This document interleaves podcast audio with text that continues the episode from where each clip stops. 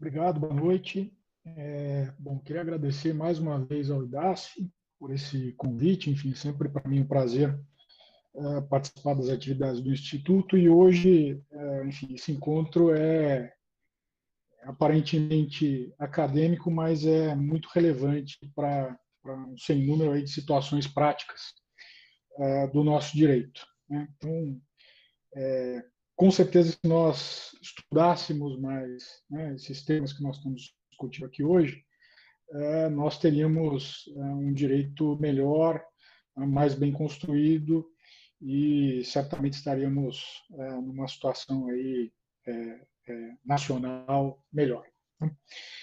É, bom, eu, eu, muitas vezes, né, a gente quando ingressa no mundo acadêmico, né, a gente acaba afogado aí em um número de, de enorme de conceitos, de, de, de teorias e de, e de correntes jurídicas, né? E aqui a gente vai lidando com aquilo, mas às, às vezes a gente não, eu diria que na maioria das vezes a gente não se preocupa em saber é, de onde que vem ah, essas ideias e, e, e, de investigar as nossas motivações ah, internas mais essenciais, né? É, eu também, assim como o professor Newton, eu, eu, preparei um material aqui, enfim, que eu vou pretendo ler. É, eu escrevi não como um artigo, mas como anotações aqui, só para a gente não perder é, a, a, multiplicidade de aspectos que, que o assunto comporta. Né? É, é, o assunto que a gente está discutindo aqui é um assunto para ser estudado a vida inteira, né? não, não resumi-lo aqui em 20 minutos ou meia hora é é realmente é, é, é, é, necessariamente entregar um produto mais rarefeito e pior. Né? Ah, bom, mas eu, eu feitos, feitos esses disclaimers, né, é, eu gostaria de, de, começar falando como e por que é, eu passei a estudar o direito natural. Né, e, enfim, no debate aqui a gente trouxe as correntes, né, positivismo, pós-positivismo e justnaturalismo, uh, eu me considero um naturalista. Né? É, bom, por que, que eu passei a estudar o direito natural e necessariamente né, me opor né, ao positivismo e ao pós-positivismo, não apenas como alguém que considera né, essas correntes, essas teorias, essas vertentes aí, é, do estudo e compreensão do direito como inadequadas né, ou prejudiciais ao ser humano, né, elas causaram muito estrago né, desde o século XVIII para cá, é, mas também principalmente como uma representação falsa do fenômeno jurídico. Né? Então, é, é, eu vou explicar um pouco as minhas razões para ter chegado ao, ao naturalismo. Né? Primeiro, uma perspectiva, é, vamos dizer, é, metodológica. Né? Eu, é, eu, eu, chamo essa perspectiva de perspectiva do homem integral. Né? É, essa primeira razão né, é metodológica, né, e eu passei a adotar, adotá-la para minha vida de estudos, né, já há muito tempo. É, eu parto do pressuposto que o ser humano né, é um ser integral, né, corpo e alma, e que essa integralidade tem que se refletir em todas as suas atividades. Né? Então, desde é, é, uma atividade aparentemente sem relevância até a ciência. Né? Então, existe um contínuo né, entre a consciência né, e o conhecimento de qualquer objeto da realidade. Né. É, eu vou dar um exemplo para vocês, que é um exemplo pessoal meu. Né. Eu, bem no início da, da faculdade de Direito, eu fiquei, por, por conta de, de, ter aula com o professor, eu fiquei fascinado pela teoria dos sistemas, do Nicholas Luhmann. Eu fiquei fascinado.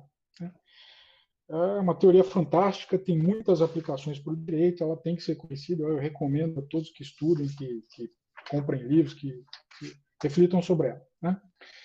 E é, ocorre que, conforme eu me aprofundava né, nesse estudo, eu cheguei a um ponto fundamental da teoria. Né, quem, quem pôde se aprofundar sabe do que eu estou falando. Né, que é o da equivalência a, a, a analítica dos sistemas sociais. Né? Para o Luhmann, cada sistema é enxergado como um feixe é, de comunicações e ele opera segundo um código binário próprio. Né? Então, para a economia, ter ou não ter, para a política é maioria-minoria. Né? O, Luhmann reformula ali o conceito de amigo e inimigo, né? que é o própria que o Carl Schmitt define como a essência da política, né? Uh, por direito seria o código lícito e ilícito, né? e assim por diante. Né? E a religião, né, na concepção do Luhmann, né, seria só mais um sistema, né, sem precedência sobre os demais. Né? É, a, a, teoria dos sistemas né, é incapaz de ordenar hierarquicamente esses sistemas. Né? Ela trabalha com os sistemas, mas ela não consegue é, identificar a importância deles né? é, e a importância relativa deles. Né? Ora, né, uma teoria não tem a obrigação de refletir exatamente a realidade. Né? Afinal, todo esforço científico sempre é aproximativo. Né? Mas ela tem a obrigação de não a distorcer. Né? E me pareceu claro que a teoria dos sistemas proporcionava, né, e proporciona ainda, uma distorção. Né? Como eu intuía que o direito, né, a economia e a política né, eram, por definição, menos importantes né, que Deus, né, e aí qualquer Deus, né, qualquer concepção religiosa, não estou nesse momento adotando nenhuma confissão religiosa aqui, né, então a única conclusão possível para mim na época né, é abandonar a Luhmann. Né, é, e antes que apontem aí que, que esse meu abandono com uma atitude de um religioso, de um crente, né, eu advito que na época, embora eu sempre tenha sido católico, na época não tinha nenhuma prática nem formação religiosa. Né? A religião ocupava um espaço virtualmente nulo na minha vida. Né? Foi uma decisão eminentemente racional. Né? É, é, tinha alguma coisa errada. Né? Bom, ainda hoje eu me espanto quando eu vejo pessoas que se declaram católicas, né, ou protestantes, ou judias, né, e acham que é possível conciliar né, existencialmente isso com o crachá de positivista ou pós-positivista em direito. Né. Eu posso assegurar que não é possível, não é simplesmente possível. Né. Uma hora o católico vai matar o positivista ou o positivista vai matar o católico. Né é, é, é, é, impossível que a sua prática não se torne a sua crença. Né? Então, é, uma hora ou outra o sujeito vai ter que decidir. Né? Segundo, né, segunda perspectiva aí, metodológica minha, né, toda postura epistemológica, né, toda postura nossa em ciência, como homens de ciência, né, pressupõe uma ontologia, pressupõe uma teoria do ser, né, pressupõe uma cosmovisão. Né? Então, as pessoas se esquecem frequentemente de investigar a sua própria cosmovisão como pressuposto da sua atividade científica. Né? E como se faz isso? Né? Fazendo perguntas básicas. Né? É, em que você acredita? Né? É, qual é o sentido do mundo para você? Né? Pelo que você morreria? Né? Ah, é conhecida a história né, de Thomas More, que foi um político inglês do século XVI e que é, é, foi canonizado né, na religião católica. Hoje ele é para nós católicos, santo, né? Ele morreu pelas mãos de Henrique VIII por um motivo aparentemente banal. Ele se recusou a prestar um juramento que na prática significava a afirmação de que o rei exercia uma precedência espiritual sobre o Papa. Né? É, para continuar vivo, ele tinha que ter jurado isso, simplesmente declarado isso formalmente, né? é, numa cerimônia pública. Né? É, veja, todos nós, né, quando colamos grau em direito, né, nós fazemos nosso nosso juramento à Constituição, né, quem passou pela Faculdade de Direito sabe disso, né, a Constituição de 88 é o nosso Henrique VIII, né, é, o problema para ele né, é que o conteúdo daquilo era tão mentiroso, era tão repugnante intelectualmente, né, que ele preferiu morrer. Né? É claro, né, a, dimensão espiritual dessa escolha é enorme, é muito profunda, né, não virou santo por acaso. Né? É, mas tem também uma dimensão igualmente importante, que é a da probidade científica. Né? Ele se recusou a deixar que a sua vida pudesse se estruturar em torno de uma mentira ontológica. Né? É, aquilo que ele se recusou a falar era aquilo que violava para ele a existência do mundo. Né? É, eu recomendo a vocês uma peça que foi escrita por um autor chamado Robert Bolt, chamada A Man for All Seasons, que conta essa história sob esse prisma. Né? É muito interessante, é, vale a pena ler. Né? Ah, eu vou saltar para um outro santo né, católico, mais ou menos contemporâneo de Thomas More, né, que é, é, Inácio de Loyola. Né? É, foi fundador da Companhia de Jesus e também como, como More a, a, um santo, né? foi canonizado. Né? Ele, como ele era espanhol e era soldado, né? então essas duas coisas, uma complicou a outra e, e é, ele desenvolveu ali um caráter né, rígido e, e, e seco, né, curto e grosso. Né? E ele uh, uh, resume em poucas palavras, isso é num, num, parágrafo, um parágrafo pequeno né, do, do, do, livro dele, uh, Exercícios Espirituais, que é uma obra muito conhecida, né, qual é a cosmovisão né, que orientava a sua, a sua, sua visão de mundo, né, qual era a sua cosmovisão. Né, e me parece que ela reflete muito bem qual é a cosmovisão cristã e mais peculiarmente católica. Né.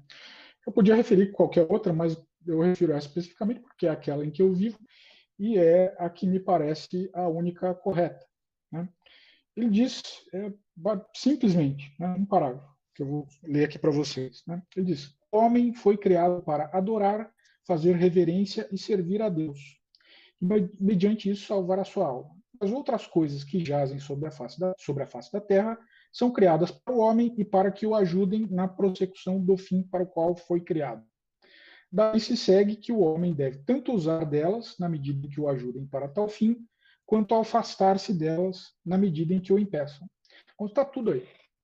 Tem aqui um tratado de ontologia, tem aqui um tratado de direito natural, é, tem muita coisa nesse parágrafo. Né? E uh, um aspecto que é importante salientar desse trecho, né, um dado que, que, muitas vezes nos passa despercebido, que é a realidade da queda. Né? É, o mundo, né, esse mundo aqui em que a gente vive, né, é um mundo decaído. Né, e nós, uh, todos nós somos seres também decaídos. Né, temos defeitos, muitos. Né? Uh, Carl Schmitt costumava dizer que toda teoria política né, que se prezasse, que tivesse algum valor, tinha que reconhecer que o homem era mal, né, como pressuposto. Né? É, ele gostava de uma frase do, do Thomas Hobbes, no Leviatã, né, segundo a qual a vida no estado da natureza, né, o homem deixado a si próprio, né, é, a vida nesse estado é solitária, pobre, desagradável, bruta e curta. Né? Isso é a queda. Né?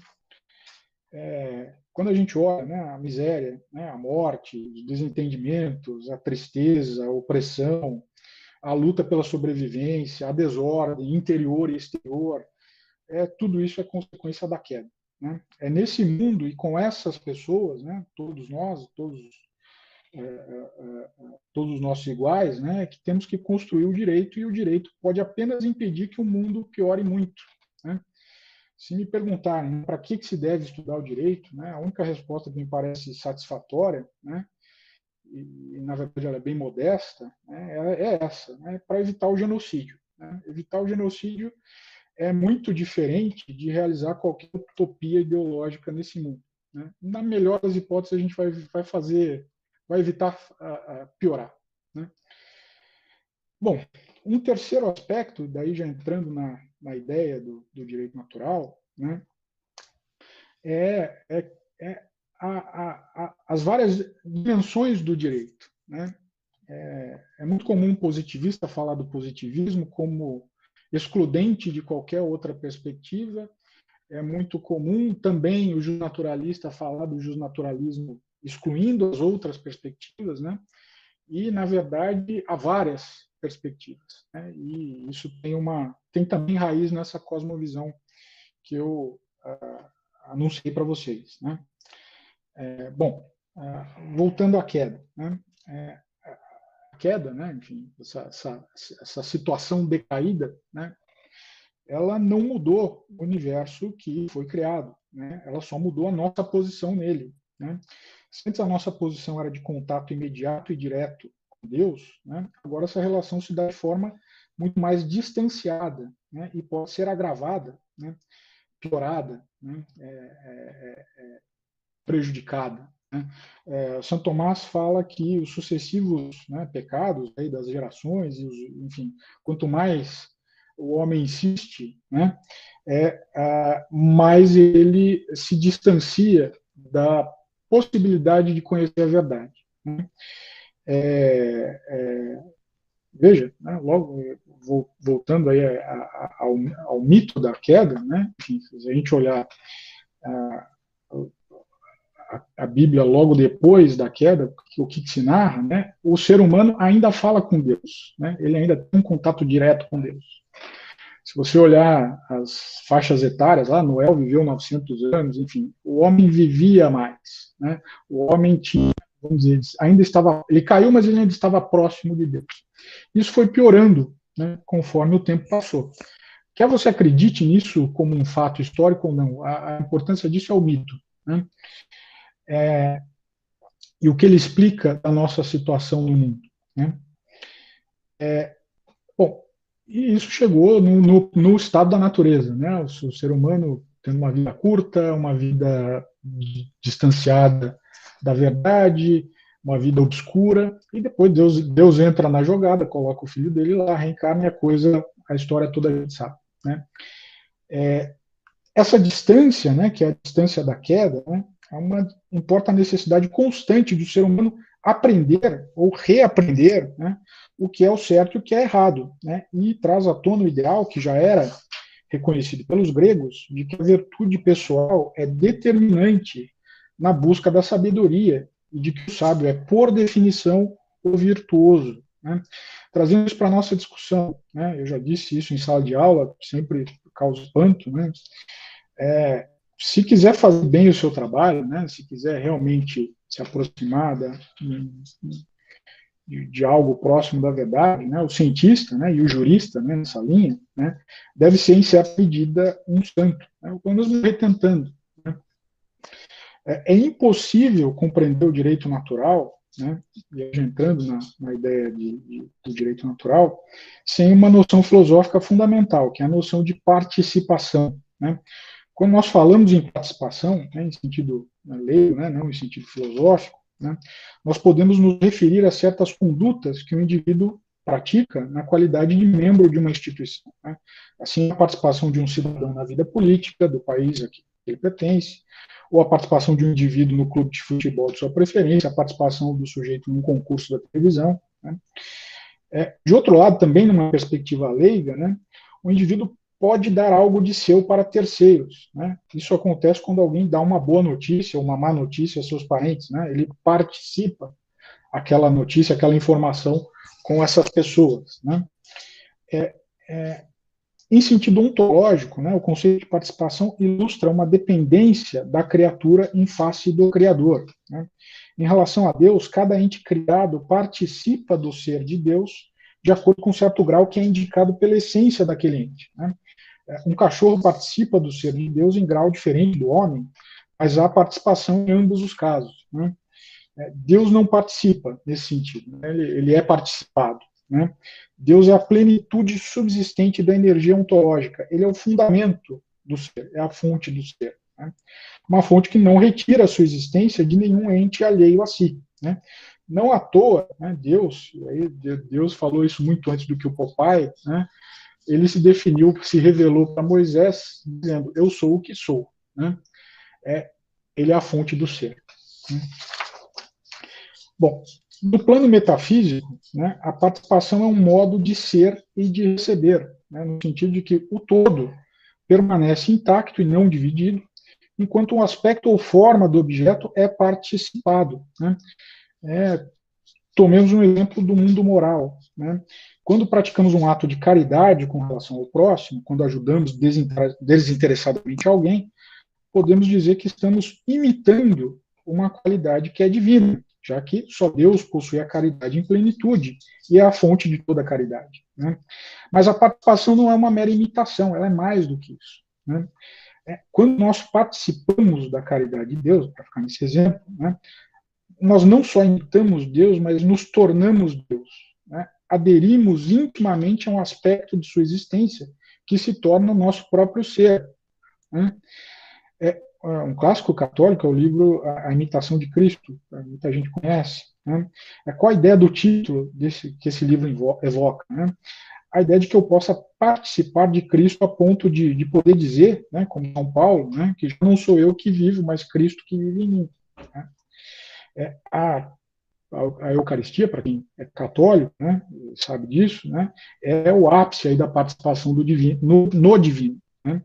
É, é, quando comunga, né, o fiel literalmente come Deus, né, come fisicamente Deus, né, se integra não apenas a sua alma, mas a sua corrente sanguínea, as fibras dos seus músculos, e assim por diante. Né. Aquele que participa ganha alguma coisa do participado, né, que permanece idêntico a si mesmo. Né. É, dito de outro modo, né, mais tecnicamente, a participação é um modo de possuir limitadamente perfeições que em si são ilimitadas. Essa noção de participação em linhas muito gerais e muito rudimentares. Né? Quem quiser se aprofundar nesse estudo, eu recomendo é, muito que faça, né?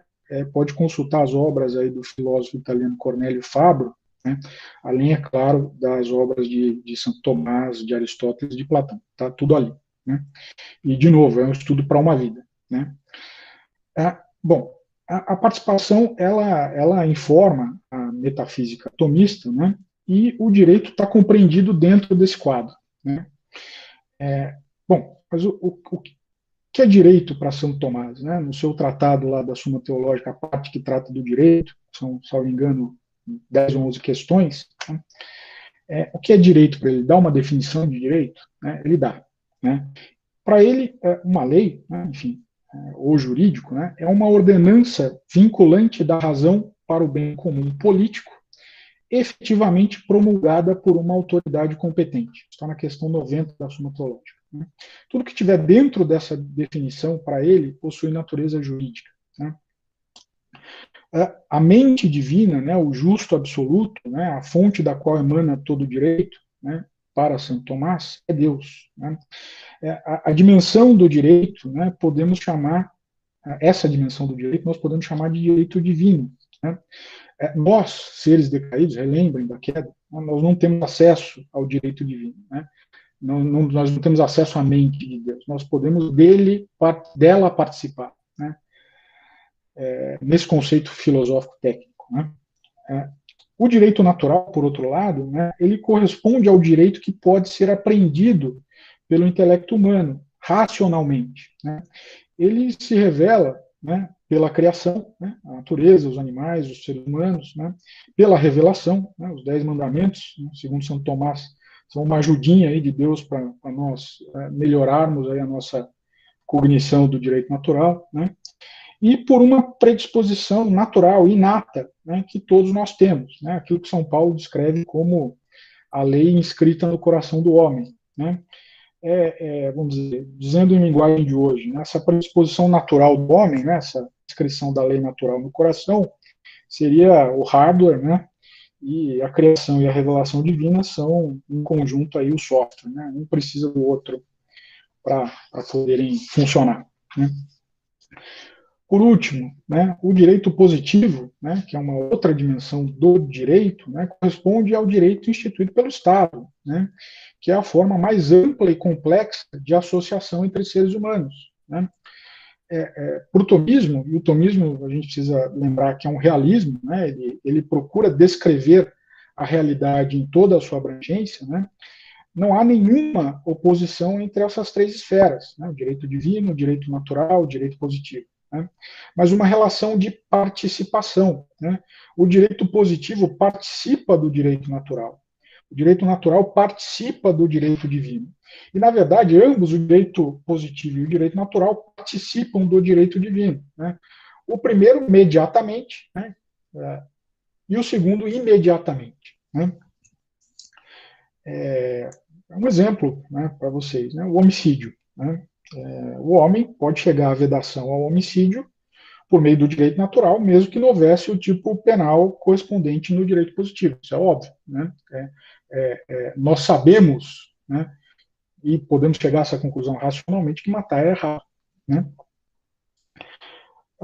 a norma que vê do homicídio pertence, em todos os países, não sei de um país que não tenha esse tipo penal, né, ao direito positivo, né, que participa de norma com igual conteúdo do direito natural, né, que participa da mente divina que reserva a si o direito de dar tirar a vida de suas criaturas. Né. É, um outro exemplo, e aqui do, do, do, Canadá que eu posso dar para vocês, né, a, a Constituição a, atual do Canadá, de 1982, né, quando foi é, adotar a Carta de Direitos, né, o artigo 5 aqui deles, né, é, se cogitou se, se, se iria positivar o direito à propriedade ou não. Né?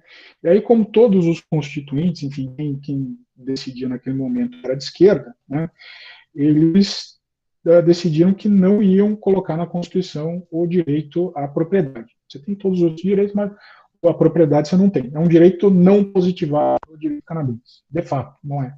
Né? é bom, mas todos os dias, e eu posso dizer para vocês, todos os dias, isso até com uma força muito maior do que no Brasil, né, os juízes reafirmam o direito de propriedade. Né? Reafirmam sob bases racionais. É claro, essas bases racionais também formaram um costume, aqui é um país do common law, né? mas, de qualquer forma, né, existe a consagração racional de um direito de propriedade. Né? Tomar a propriedade de alguém é errado. Né? E isso é consagrado aqui é, no direito positivo. É um caso clássico de, que, de direito que é diretamente extraível né, do direito natural. Né? É, isso me lembra né, uma conversa que eu tive uma vez com um professor positivista da PUC de São Paulo. Né, ele se gabava de dizer que não se ocupava, né, quando ele pensava o direito, é, de, do sexo dos anjos, né, que para ele era o direito natural, e que gastava o seu tempo só com aquilo que os juízes usavam para decidir, né, para ele o direito positivo. Né.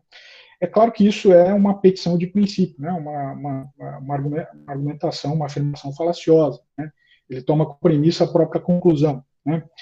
É, é, se o critério para a investigação científica for o que os juízes, né, ou os juristas, né, levam em conta para a formulação dos seus juízos jurídicos, então basta que estes usem o direito natural nos seus juízos, como os juízes fazem com o direito de propriedade no Canadá, né, para que o assunto deixe de ser banal né, e passe a ser digno de atenção. Né. É claro que isso, essa afirmação desse professor é mistificação, né, é errado. Né.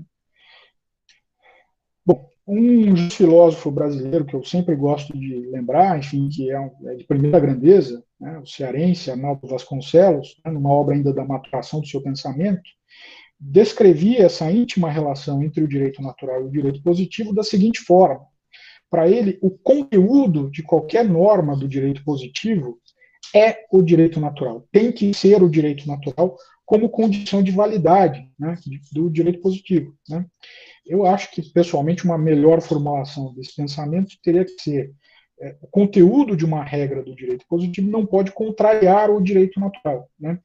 Isso porque, se considerarmos uma norma do direito positivo que estabeleça, né, por hipótese, a cor dos uniformes dos guardas de trânsito, ou que o Colégio Pedro II é, Federal deve ser mantido assim, né, é, é, não encontra necessariamente um conteúdo do direito natural. Né? É um indiferente para o direito natural. Ah, bom, então, nessas hipóteses, né, o que basta ao direito positivo é não contrariar o direito natural. Alisson, já me caminho aqui para a conclusão. É, o problema, então, se a gente conclui que o direito natural existe, né, é compreender como que nós conseguimos chegar até ele, como que nós conseguimos precisar qual é o seu conteúdo. Né. É uma crítica de, positivistas ao justnaturalismo se refere à suposta falta de acordo quanto ao conteúdo do direito natural, né, de onde se está a ideia, né, para mim falaciosa, de que o direito natural não existe. Né. É como, como se o positivista dissesse: como eu não sei como chegar ao direito natural, eu prefiro nem investigar. Né?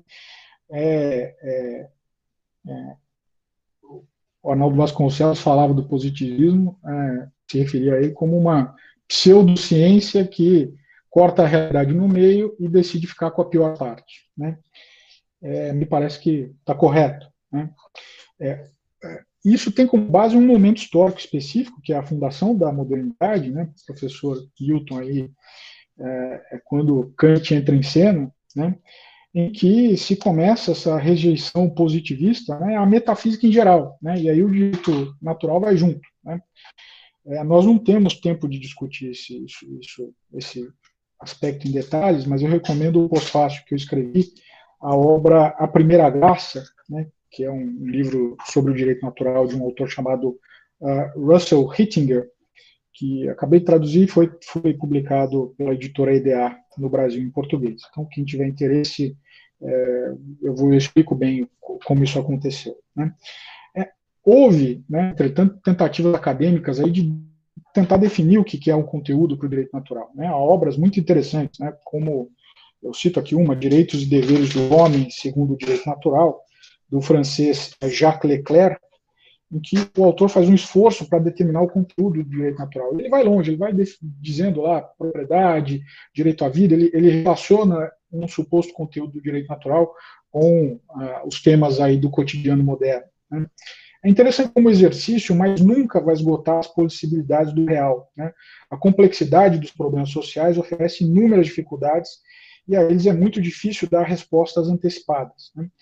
É, por isso que uma linha mais produtiva dos modernos estudos sobre o direito natural reconhece que o juízo sobre o que deve ser, né, que dá em um contexto ontológico e, portanto, é metafisicamente condicionado, é também um momento de liberdade humana, né, em que tudo pode acontecer. Né. É, eu recomendo esse, as obras do uh, suíço Martin Ronheimer e da americana Pamela Hall, que tratam desse aspecto uh, do direito positivo e do direito natural como é, produtos de uma síntese que o homem faz quando faz um, qualquer juízo moral. Né? É nesse momento carregado de tensões que o indivíduo realiza uma complexa operação moral para saber o que fazer. Né? Romano oferece uma definição interessante de jurista. Né? Para ele, jurista é um indivíduo que possui a capacidade de dominar e perscrutar as mínimas particularidades de um horizonte quase infinito, né? que é o da vida social inteira. Né? A operação da prudência né, tem que ser capaz de situar o ser humano na ordem do cosmos e articular o direito positivo e o direito natural, né, os quais, como eu disse, não podem logicamente se contrapor. Né. É, na Inglaterra ah, medieval, né, quando o rei abusava do poder, né, criando medidas ali direito positivo, né, contrárias ao direito natural, os juízes invalidavam aquela legislação sob o argumento de que violava a lei fundamental da terra, e que o rei não podia errar. Né? Aqui é aquele ditado, king can do no wrong. Né? A, gente é, é, é, compreende isso modernamente como uma ideia de que o rei é irresponsável. Né? Mas tinha esse primeiro sentido, que é diferente disso. É, queria se dizer que, presumidamente, o rei não pode é, adotar, determinar nenhuma medida contrária ao direito natural. É uma presunção absoluta. Né?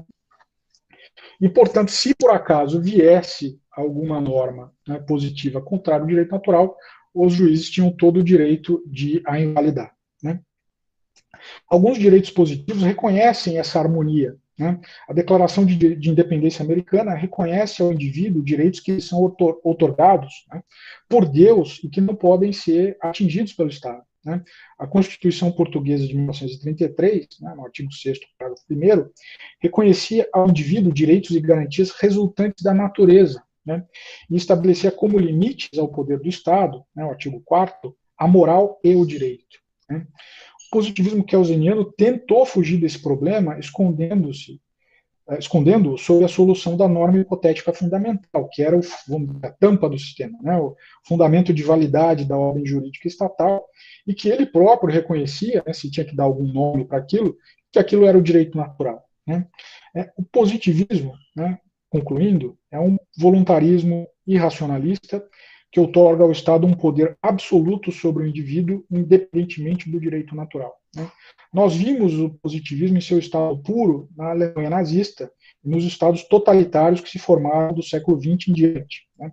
O pós-positivismo, longe de ser uma negação do positivismo, é uma radicalização do positivismo. Ele, pós-positivismo, institui um voluntarismo radical, que não é limitado, ao contrário do positivismo, nem mesmo pelo Estado e pelo direito positivo. Né? O positivismo distorce o direito, e ele distorce, né? o pós-positivismo o dissolve. Né? E aí, resumindo as, essas nossas questões uh, postas aqui para o debate, né? é, bom, respondendo à primeira pergunta, sim, o direito natural existe e é absolutamente fundamental para a compreensão do direito positivo. Né? Dois, né, separação entre ser e dever ser existe, mas se estende ao plano lógico. Né? No plano da existência, né, no plano ontológico, Existe uma continuidade entre o que é e o que deve ser, e as tensões entre ambos os domínios têm de ser resolvidas por um ato moral, pelo qual o homem assume responsabilidade perante Deus e perante seus semelhantes. É isso que na doutrina moral tradicional se chama de prudência. Né? Ah, antigamente era sinônimo de ciência do direito, jurisprudência, né? se perdeu até, até o termo. Né? Terceiro, né, a função da Constituição para o direito natural. O direito natural não oferece uma teoria do Estado, não oferece uma teoria uh, da Constituição. Né? Essa é uma matéria para o direito positivo. Né? O que o direito natural oferece é a medida de julgamento do direito positivo. Uma medida de julgamento da Constituição e uma medida de julgamento de todo e qualquer raciocínio jurídico. Bom, é, peço desculpas por ter me alongado, mas era, era isso.